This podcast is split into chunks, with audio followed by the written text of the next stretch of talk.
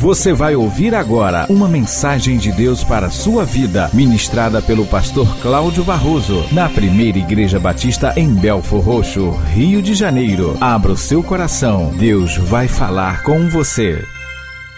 Abra sua Bíblia no livro dos Atos dos Apóstolos, capítulo 4, versículos 41 e 42. Apenas a primeira parte do versículo 42. Qual é o pano de fundo? O que é o contexto que está acontecendo? Jesus volta para o céu e ele dá uma ordem antes disso. Ele diz: Olha, vocês, meus discípulos, os apóstolos, vocês vão ficar em Jerusalém e vocês vão aguardar até que do alto vocês sejam revestidos de poder, porque vocês receberam a grande comissão, o grande mandamento, mas agora precisam ser capacitados pelo poder, quando descer sobre vocês o Espírito Santo, inaugurando o seu ministério, este que eu disse que vos enviaria, o Consolador, porque vocês não ficarão órfãos, vocês não vão ficar sozinhos, eu estando no céu. Estão os apóstolos reunidos com outros crentes num cenáculo, num lugar, e o Espírito Santo desce sobre eles e eles são tomados por uma experiência mística, sobrenatural, e enquanto estão ali, o Espírito Santo faz com que cada um fale numa língua diferente daquela que era a sua língua natural. E Jerusalém, naqueles dias, estava vivendo a festa do Pentecostes, uma festa que reunia judeus dos quatro cantos da terra que acorriam a Jerusalém para esta festa religiosa. E ali havia judeus e comerciantes e pessoas de todas as regiões da terra e que falavam as mais diferentes línguas ali, e uma multidão se acercou daquele lugar por causa daquilo que começou a acontecer naquele cenáculo, numa efusão sobrenatural da manifestação de Deus pelo Espírito Santo através daqueles judeus simples falando em várias línguas e todas aquelas pessoas ali acorrendo, passando por ali, parando, cada um ouvindo na sua língua natural sobre as grandezas de Deus que eram profetizadas por todos aqueles crentes que estavam reunidos naquele cenáculo. O apóstolo Pedro então toma a palavra, vendo toda aquela multidão reunida, e ele transmite a mensagem da salvação, ele transmite a plano de salvação, e naquele dia, três mil almas se rendem ao senhorio de Cristo Jesus e se tornam também cristãos. Naquele tempo eles não eram chamados cristãos, eles eram chamados de seguidores do caminho. Jesus Cristo diz: Eu sou o caminho, a verdade e a vida. Há muitas pessoas ainda hoje que dizem todos os caminhos levam a Deus. Isto é um engodo, isto é uma mentira, isto é uma, um equívoco que aqueles que assim o fazem demonstram não conhecer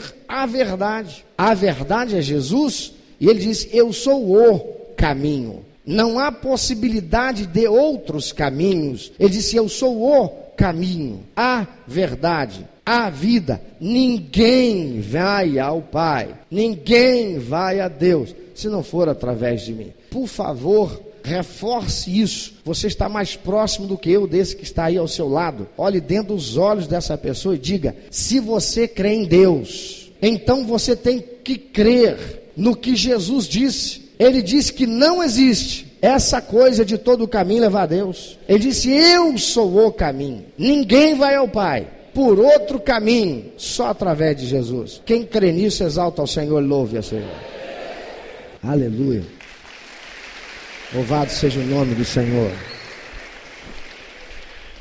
Amados, aqueles, portanto, que se converteram, eles não eram chamados cristãos ainda. Eles vão ser chamados cristãos muito mais lá na frente. E não foi ali em Jerusalém que eles foram chamados primeiramente cristãos, mas isso é outra pregação. Eles eram chamados seguidores do caminho. Que caminho é esse? Jesus, seguidores do Nazareno. Eles eram identificados assim, aqueles que seguiam o caminho. Seguir o caminho significa ter um, uma única via de acesso a Deus. Seguir o caminho significa não ter nenhum atalho buscando chegar a Deus. Seguir o, cami o caminho significa estar atento, porque ao longo do caminho haverá placas seduzindo para parar ou para entrar ou para estar em algum lugar fora do caminho.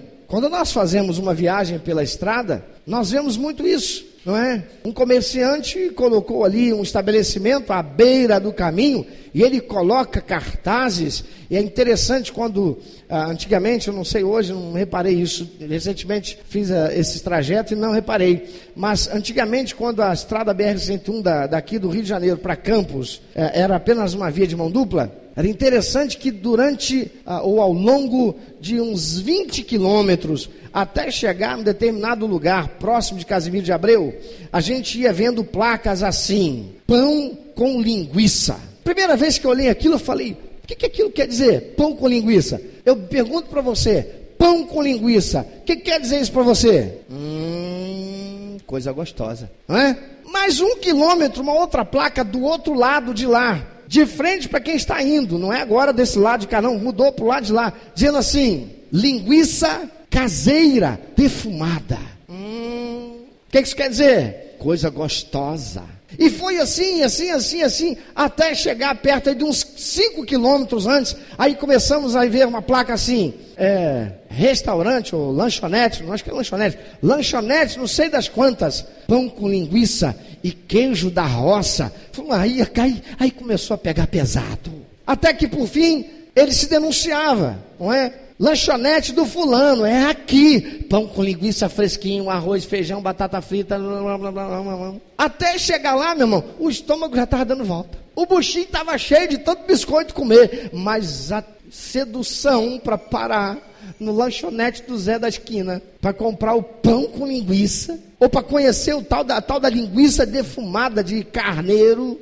Rapaz, que coisa. Né? Eu penso que quem já foi daqui para lá ou já viajou a outros lugares aí, sabe do que eu estou falando. De modo que existe ao longo do caminho muitas coisas que nos seduzem para nos retardar de chegar ao caminho. Eu me lembro que quando garoto, nós fazíamos viagem de Talva para Campos, e quando você é criança, toda a distância parece muito mais longe. Todo lugar parece ser muito maior na é verdade, muito mais amplo. E eu me lembro que quando nós saímos de casa, a condução que pegávamos também, as condições da estrada, não eram lá essas coisas, principalmente se estivesse chovendo, a viagem que a gente faria aí de carro sem parar, em torno de 30 minutos, eram três horas. Para aqui, para ali, para aqui, para ali. Então a mamãe fazia o seguinte: a mamãe preparava aquela tão conhecida, deliciosa farofa e pão com ovo e levava uma garrafa de café com leite. Porque no caminho nós íamos querer tomar um cafezinho e comer um pãozinho com ovo. De modo que não haveria nada que nos retardasse. Amados, como há coisas ao longo do caminho buscando retardar que cheguemos ao nosso destino. Coisas que são colocadas para nos seduzir, coisas que são colocadas para nos atrair, coisas que são colocadas para nos fazer desviar do caminho, para ali darmos satisfação ao apelo, ao anseio da carne. E eu estou falando agora no sentido espiritual e moral da coisa. Eles eram chamados de seguidores do caminho. E quando nós olhamos para Atos, capítulo 2, versículo 41 e 42 que lemos, diz a palavra de Deus que estes primeiros seguidores do caminho, a primeira igreja cristã existente na face da terra, aqueles que já eram discípulos de Jesus, agora agregados aos milhares que se converteram, eles se tornaram seguidores do caminho, e sabe o que diz a palavra de Deus, e sabe o que diz a realidade, e sabe o que diz esse momento que estamos vivendo, é que esse caminho foi agregado de milhares, de milhares, de milhões de pessoas que existem hoje na face da terra, e você está aqui e faz parte disso, porque houve algo extraordinário. O que é? É que aqueles que começaram a trilhar esse caminho não se desviaram, mas chegaram ao destino e legaram a nós a rota, o mapa, para que também nós cheguemos seguros nele. Tem seguidor do caminho aqui? Atos capítulo 2, versículo 41 e 42 diz: Então os que lhe aceitaram a palavra, ou seja, a pregação do apóstolo Pedro, foram batizados. Batizados significa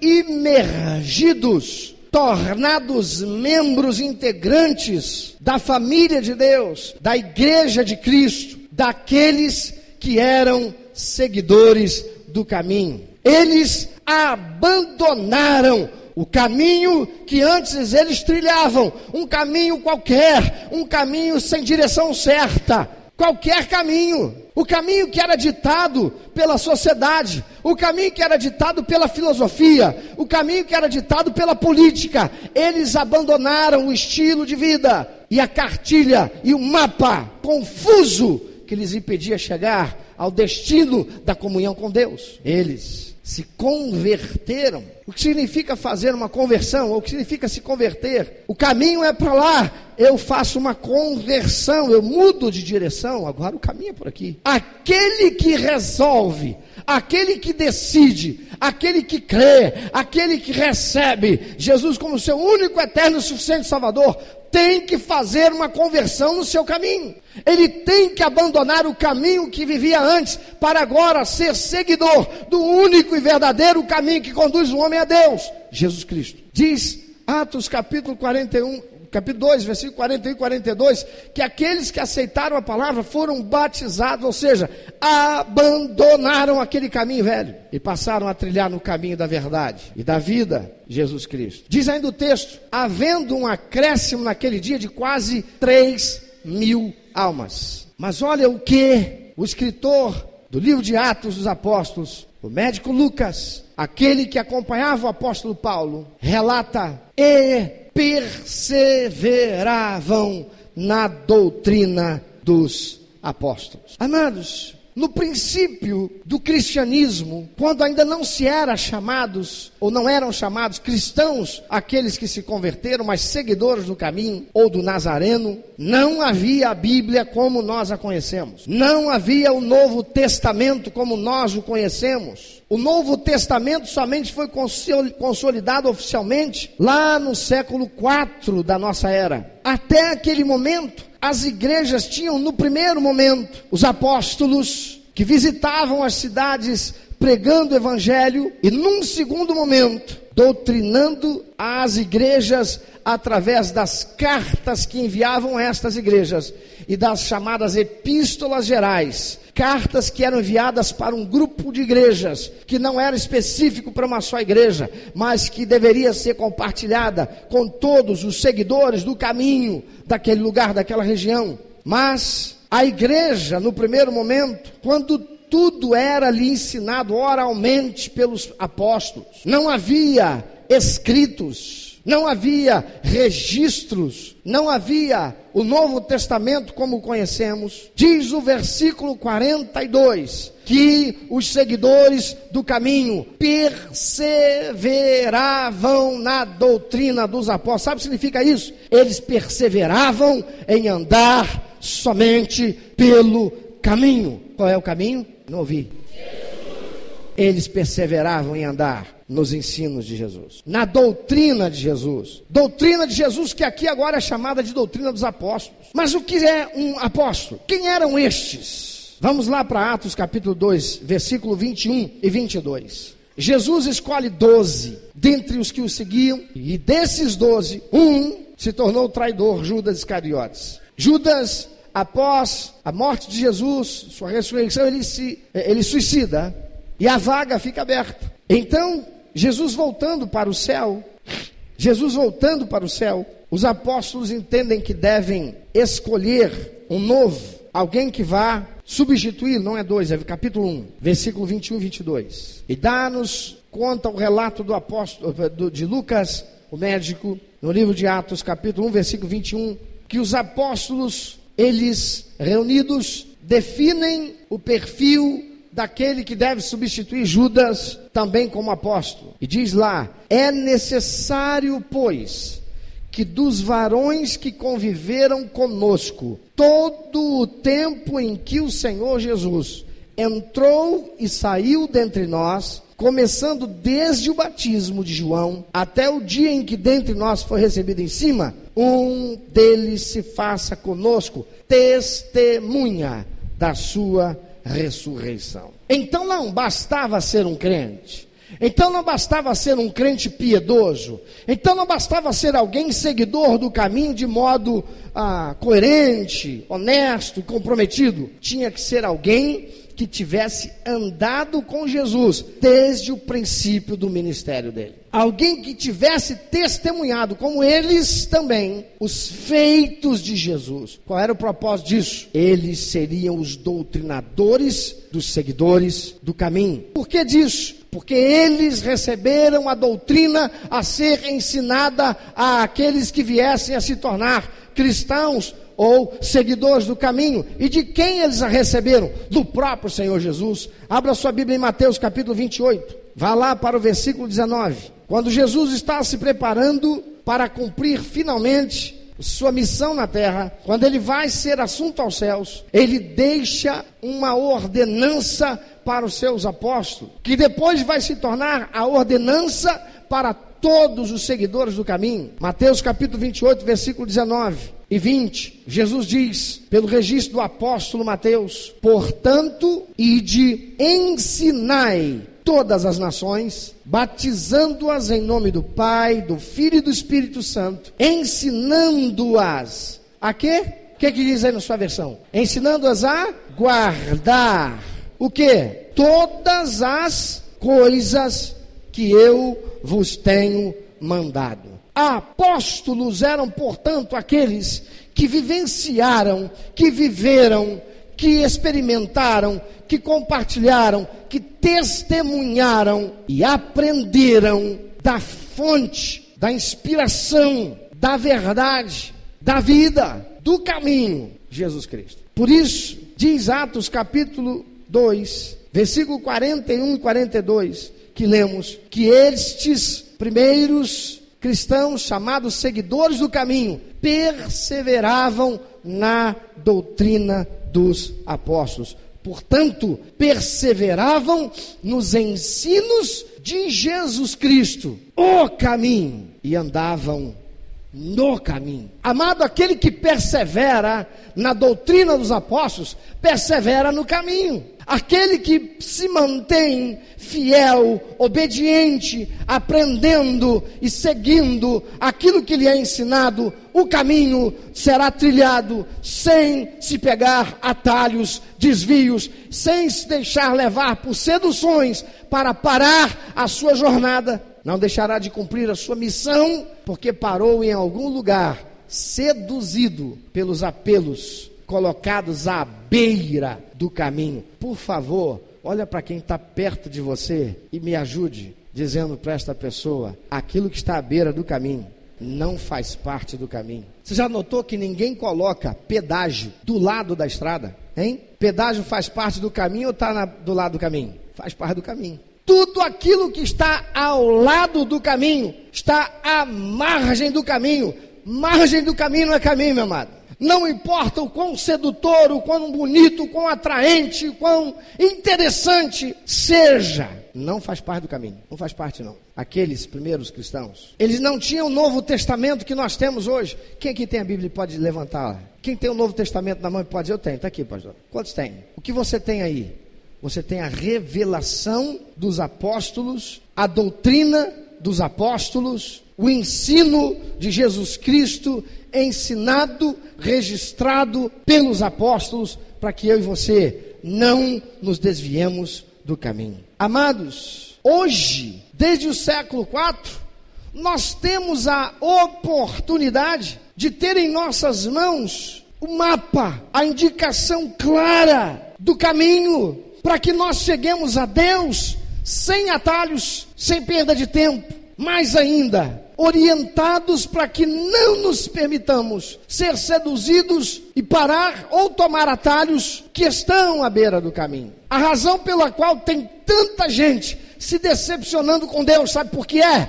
Porque não lê a Bíblia. Hoje nós temos o Novo Testamento registrado. No primeiro momento, os apóstolos transmitiam oralmente os ensinamentos de Jesus, transmitiam oralmente o caminho para que eles não se desviassem. Mas foi necessário que registrassem isso, por quê? Porque o cristianismo estava se expandindo. E agora eles, poucos, precisavam tomar o cuidado pela inspiração de Deus, orientados pelo Espírito Santo, para que registrassem isso. Por quê? Porque todos nós sabemos quem conta um conto. Faz o quê? Aumenta um ponto. E muita gente tentou aumentar um ponto. E muita gente tentou tirar pontos do Evangelho, adulterando, tornando um outro caminho que não aquele determinado pelo Senhor Jesus. Com outros ensinamentos que não aqueles dos apóstolos, mas aqueles cristãos do princípio perseveravam na doutrina dos apóstolos. Quero perguntar, meu amado, você que diz que recebeu Jesus como único eterno Centro Salvador, você que diz que é crente, você que diz que crê em Deus, você que diz assim, bate no peito e diz, não, mas eu também sou filho de Deus. Você está andando no caminho? Ou melhor, em qual caminho você está andando? Porque se você é um daqueles que bate no peito e diz, não, todo caminho leva a Deus, então você é alguém que engana a si mesmo. Porque se você diz que crê em Deus e todos os caminhos levam a Deus, você está chamando Jesus de mentiroso, porque ele diz que eu sou o caminho. Ninguém vem ao Pai senão através de mim. Só através de mim se pode chegar até o Pai. Então você faz a si mesmo, mentiroso para si próprio. Está enganando-se, mas você não está fazendo isso porque surgiu da sua cabeça do nada, não. É Satanás quem ao longo da história trabalhou para construir o senso comum, a maneira de todo mundo pensar e apontar esta mentira como sendo verdade. Todo caminho leva a Deus. A palavra de Deus foi preservada, o caminho, a direção, a orientação, os ensinos de Jesus, a doutrina dos apóstolos foi preservada, por mais que tenham tentado destruir esse mapa chamado Bíblia Sagrada. Ao longo da história, muitos insuflados por Satanás, fizeram de tudo para que ela não chegasse até mim e você. Há lugares no mundo, há nações no mundo em que o caminho ainda não é claro para as pessoas, porque o Evangelho ainda não chegou para eles, eles não têm o Evangelho na sua língua, eles são proibidos de receber o Evangelho e eles estão caminhando para a perdição, porque não conhecem o caminho. Você sabe o que é o mais triste, mais lamentável? É que nós aqui, nossa nação, nós temos toda a liberdade para andarmos no caminho que é Jesus Cristo. Há muitos que têm a Bíblia Sagrada, o Novo Testamento, os ensinos dos apóstolos, a doutrina dos apóstolos, nas suas mãos, dentro da sua casa, dentro do seu carro, lá na recepção da sua empresa ou em algum outro lugar, mas não lê o mapa do caminho. Por quê? Preguiça. É mais fácil eu ligar a televisão e ouvir aquele pregador que está falando do caminho. Quando eu saio dele, eu vou para um outro que pensa completamente diferente daquele. E vou ouvir o que, que aquele outro fala a respeito do caminho. E eu sou quem decido qual é o caminho que eu vou trilhar. Então tem um monte de gente por aí na nossa sociedade que aceita aquilo que dizem ser o caminho, que diz ser o certo, que diz ser o coerente, que diz ser o que, o que é ético, que diz o que é a verdade. Mas Jesus disse: Eu sou o caminho e a verdade e a vida. Ninguém vem o Pai se não for por mim. Eu quero dizer para você da parte do Senhor: se você não busca conhecer o caminho, você não pode chegar a Deus. Você pode estar seguindo uma igreja, você pode estar seguindo uma doutrina denominacional, uma religião instituída, uma instituição religiosa. Você não está seguindo o caminho da verdade. Ou você não está seguindo o caminho de verdade. Porque o caminho é Jesus Cristo. A verdade é Ele mesmo e as suas palavras mantidas inalteradas, verdadeiras e válidas para hoje, como será até para a sua vinda, mas sob que orientação para o caminho que leva a Deus você está seguindo. Amado, o negócio é tão perigoso que até quem usa GPS pode tomar um susto. Tempo atrás, a igreja me abençoou, recebi aquele celular que até fala comigo, né? Eu aperto e digo, mas tem, o problema é que tem que falar inglês, né? Chama aí a Zete. Não sei porquê, irmão. O tal do meu celular não identifica a Zete. Zé, você precisa conversar com o meu celular, hein? Mas ele veio com GPS. Falei, eu vou testar esse negócio hoje, esse troço é bom mesmo, todo mundo GPS, não vou errar, né? Eu cliquei lá, origem e destino. Estou saindo daqui, quero chegar lá. Traçou, coloquei lá, liguei o carro, comecei a andar. Aí uma moça muito delicada, lá de dentro do GPS, fala assim: a 500 metros, dobre à direita na rua fulana de tal. Falei, esse negócio é bom. E eu fui me guiando, me guiando, me guiando, me guiando, me guiando, até que começou a chegar num lugar que eu conheço. E o lugar não é dos mais tranquilos, dos mais calmos e dos mais seguros para se andar. E a tal da dona lá do GPS pegou e disse para mim assim: agora ande por esta rua pelos próximos 1.200 metros. Quando eu, aí eu parei, falei, não, para aí. Eu estou olhando para frente, assim, onde vai dar esse negócio? Ia dar tão somente, nada mais, nada menos do que dentro de uma comunidade, eu vou usar não pacificada, mas você entende o que quer dizer, né? Porque não existe não é pacificado. Pacificar a mangueira, está todo mundo tomando tiro e dando tiro lá, né? Os bandidos não estão respeitando nem a eleição, irmão. Falei, não, para aí, esse negócio não, dá, não funciona não. Não dá certo esse troço não. Eu tenho que olhar primeiro, e sabe o que, que eu aprendi? Eu aprendi a ter paciência. Eu aprendi a usar o GPS. Eu aprendi que se eu estiver na direção que ela diz que é para eu ir, e eu virar errado, ela diz assim, refazendo a rota. E refaz a rota de modo que eu volte e ande no caminho que vai me levar ao destino. Que coisa extraordinária. Mas eu aprendi uma coisa: é que o GPS, ele pode involuntariamente me enganar, me fazer passar por um trecho de caminho que vai me levar a um risco de vida que eu não precisava. Se eu tão somente fizesse o que? Parasse e olhasse o mapa do caminho, passo a passo. E todo GPS pode isso, não pode? Eu pego lá, paro, ele traça o caminho e eu vou olhar pelo mapa. Aqui é isso, aqui é aquilo, aquilo, aquilo lá.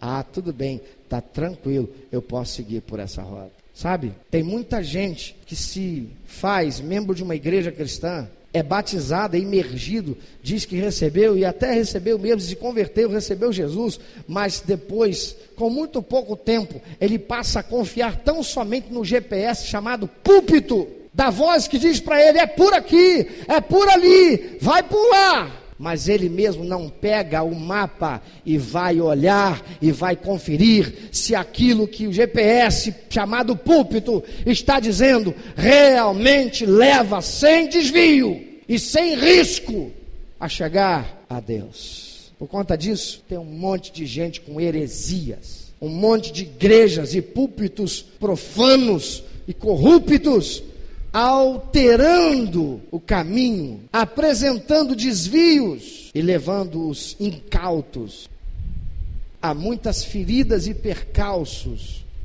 na sua trajetória pelo caminho. Sabe qual é a maneira de você não passar por isso? Jesus Cristo disse assim: Conhecereis a verdade. Então vamos mudar isso. Apenas usando uma palavra sem nem sem alterar nada do que Jesus disse.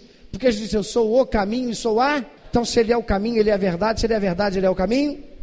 Então, Jesus disse: Conhecereis o caminho. Quando ele disse: Conhecereis a verdade, a verdade vos. Então, vai conhecer a verdade. Vai conhecer o mapa. Vai olhar e ver se de fato aquilo que está sendo apresentado do púlpito, do GPS púlpito, não te leva a desviar, não te leva a pegar qualquer atalho, não te faz ter uma parada qualquer, que te conduz a se perder pelo caminho. Há muitas igrejas por aí ensinando e aceitando de qualquer jeito as pessoas e dizendo: você está no caminho, mas não confronta nada com a verdade. Hoje nós temos um casal que resolveu que vai andar somente pelo caminho. Antes eles andavam pelos desvios de um caminho falso, de um GPS adulterado, chamado sociedade. A sociedade que diz amigado com fé. O que, que diz o ditado? Amigado com fé? Quem sabe? Amigado com fé é o quê? Casado? Segundo nossa Constituição Federal e o Código Civil Brasileiro, casado é o homem e a mulher que se apresentam diante de um juiz e, tendo cumprido as exigências da lei, se dão em casamento, dizendo: Até aqui eu andava pelo caminho da solteirice a partir de agora. E eu não era de ninguém. A partir de agora, eu ando pelo caminho do casamento e eu sou só teu. Não sou de mais ninguém. A sociedade perdida que apresenta desvios da verdade diz que você pode ir ali no cartório, faz lá um contrato de união estável. Pronto. A sociedade que apresentou tantos desvios e tantas seduções para você parar à beira do caminho e se perder, disse que amigado com fé casado é, tá tudo bem, você chama de minha esposa, meu marido e vamos seguindo a vida. Mas tudo isso é corrupção e desvio do caminho. Mas hoje é um casal que depois de conhecer Jesus, depois de receber Jesus como seu único eterno suficiente Salvador, decidiu e disse: "Não, eu quero andar e perseverar na doutrina dos apóstolos, porque só assim e somente estes podem verdadeiramente chegar até Deus e receber a bênção do Senhor. Amados, tem muitos que estão se deixando levar pelo sentimento. E o sentimento não é uma bússola boa para apontar a direção certa. Tudo aquilo que a gente escolhe, tudo aquilo que a gente decide, baseado em sentimento, não dá em coisa boa não. A palavra de Deus diz que o coração do homem é o quê? Enganoso. E a palavra de Deus diz que aquilo que agrada a Deus é aquilo que a gente escolhe pela razão não pelo sentimento. Tem muita gente se deixando levar pela bússola do orgulho e da autossuficiência. Eu não acho que é bem assim, não. Esse pastor está equivocado. Eu acho que é desse jeito. O seu achismo só vai te levar para a perdição. Que o único caminho que leva a Deus chama-se Jesus Cristo. Então, aposenta esse achismo, joga ele para fora do caminho. Tem muita gente que está tendo como direção para o seu caminho para chegar até Deus, a religiosidade, amada religiosidade, cometeu tantas atrocidades por não ser fiel ao caminho, por não ser fiel à doutrina dos apóstolos. Muitos homens chamados homens de Deus, e muitos que começaram como homens de Deus, se perderam ao longo do caminho. Sabe por quê? Porque se desviaram da doutrina dos apóstolos, se autoproclamando apóstolos ou aceitando serem chamados de apóstolos, ou até não sendo chamados de apóstolos, mas aceitando uma posição de autoridade como se o fosse, para começar a determinar coisas novas e criar doutrinas novas que os apóstolos estabelecidos por Jesus não criaram. Eu quero te perguntar: você tem certeza que você está no caminho? Você tem certeza de que o caminho que você está trilhando vai te levar até Deus. Porque o único caminho que leva até Deus é o caminho chamado Jesus Cristo. E a única, o único mapa, o único GPS seguro, garantido, que não nos permite tomar atalhos, que não nos atrasa, que não nos deixa ser contaminados ou seduzidos pelas seduções do caminho, é a doutrina dos apóstolos. Se você perseverar na doutrina dos apóstolos, se você perseverar na palavra de Deus, se você não for um preguiçoso, se você não for uma preguiçosa, se você for alguém que tem compromisso e responsabilidade consigo mesmo e verdadeiramente quer viver as bênçãos prometidas por Deus, então você precisa conhecer o caminho, e este caminho revelou-se a si mesmo e fez-se ser registrado no mapa para que nenhum de nós se perca, chamado a Bíblia Sagrada. Por que mapa você está buscando chegar até Deus? Meu amado ouvinte, você que ouviu esta mensagem, se Deus tem falado ao seu coração, se você foi constrangido pelo Espírito Santo e quer compartilhar isso conosco, quer que nós estejamos orando por você. Se você quer nos informar que você recebeu Jesus como teu único, eterno e suficiente Salvador, se você quer saber um pouco mais a respeito do que fazer para dar prazer ao coração de Deus e viver a vida que o Senhor tem reservado para você, vida de paz, de equilíbrio, de satisfação, entre em contato conosco. Ligue para nós. Anote, por favor, é 21 2761 1059 21 2761 1059. Entre em contato conosco. Deus quer continuar falando com você.